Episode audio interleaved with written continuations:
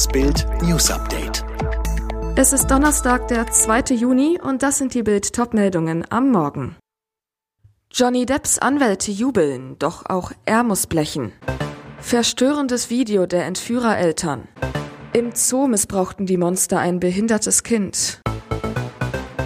Was für eine Erlösung für Johnny Depp. Nach sechs Wochen heftigster Schlammschlacht vor dem Gericht in Virginia ist klar, Hollywood-Star Depp wurde zu Unrecht der häuslichen Gewalt beschuldigt. Die siebenköpfige Jury befand, dass der Beitrag, den seine Ex-Frau Amber Heard in der Washington Post schrieb, Depp verleumdet habe. Die Jury sprach Amber Heard schuldig. Johnny Depp bekommt 15 Millionen Dollar Schadensersatz zugesprochen. Ein grandioser Sieg für Johnny Depp. Denn die Jury befand in den meisten Anklagepunkten, dass Amber Heard gelogen habe.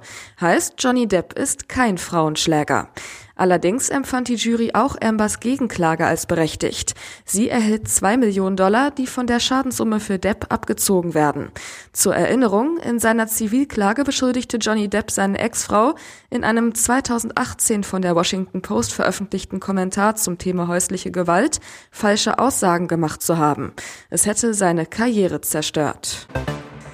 Die Entführung von Clara und Lara nach Paraguay. Nach Beginn der Großfahndung wächst stündlich der Druck auf die flüchtigen Impfgegner Andreas Egler und seine neue Frau Anna.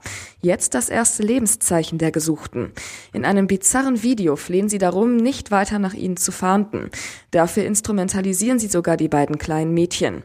Das ganze Video wirkt durchchoreografiert. Seltsam auch, die zehnjährige Clara aus Essen spricht nicht von Papa oder Stiefmama, sondern nennt ihren vollen Namen. Wir haben in Deutschland schon gesagt, dass wir bei Andreas Rainer Egler und Anna Egler wohnen wollen, aber man hat uns nicht angehört.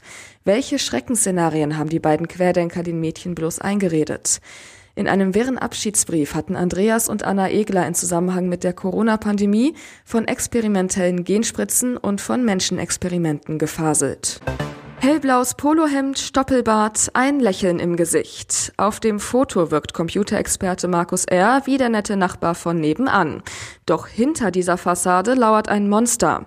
Seit Dezember sitzt er in U-Haft, gilt als Hauptbeschuldigter im schockierenden Missbrauchskomplex von Wermelskirchen. Auf seine Spur kamen die Ermittler mit Hilfe eines seiner Chatpartner aus Berlin. Die miese Masche der beiden Männer. Beide boten sich im Netz und in ihrem direkten Umfeld als Babysitter an, nutzten so wohl das Vertrauen der Eltern ihrer Opfer schamlos aus. Laut Ermittlern wurden im Fall von Wermeskirchen Kinder aufs Schlimmste missbraucht.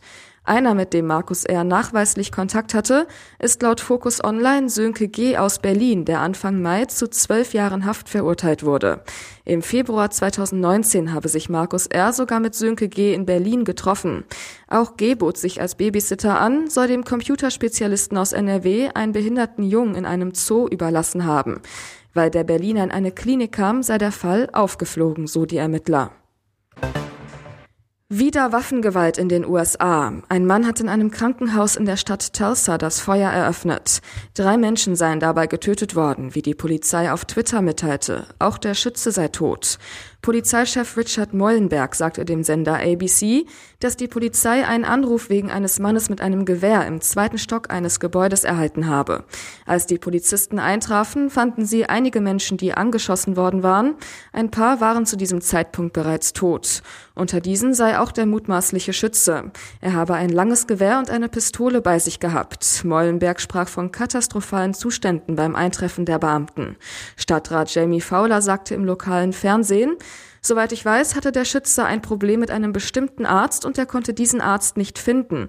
Das sei der Auslöser für das gewalttätige Verhalten gewesen. Der erste Landkreis hat Schülern und Sportlern das warme Wasser abgedreht, um Energie zu sparen. Der Lahn-Dill-Kreis in Hessen entschied, dass bis zum 18. September in allen Schulen und Turnhallen nur noch kaltes Wasser aus den Hähnen kommen soll. So ließen sich 100.000 Euro Energiekosten einsparen. Das Argument von Landrat Wolfgang Schuster, die Duschen werden von den Schülern kaum genutzt und die Vereinssportler, die sich in den kommunalen Turnhallen waschen, können auch zu Hause duschen. Der hessische CDU-Politiker Jörg Michael Müller kritisiert kritisiert die Entscheidung in Bild als kalte Dusche für Sportvereine. Monatelang verzichtete Angela Merkel auf öffentliche Auftritte, schwieg zum Krieg in der Ukraine. Doch jetzt hat die Altkanzlerin ihr Schweigen gebrochen und deutliche Worte für Putins blutigen Angriffskrieg gefunden. Meine Solidarität gilt der von Russland angegriffenen, überfallenen Ukraine und der Unterstützung ihres Rechts auf Selbstverteidigung, sagte Merkel am Mittwochabend in ihrer ersten öffentlichen Rede seit rund einem halben Jahr. Beim Abschied des langjährigen DGB-Chefs Rainer Hoffmann hielt die Altkanzlerin vor mehr als 200 Gästen die Laudatio. Sie unterstütze alle entsprechenden Anstrengungen der Bundesregierung, der EU, der USA, der NATO, der G7 und der UNO, dass diesem barbarischen Angriffskriegs Russlands Einhalt geboten wird, so Merkel.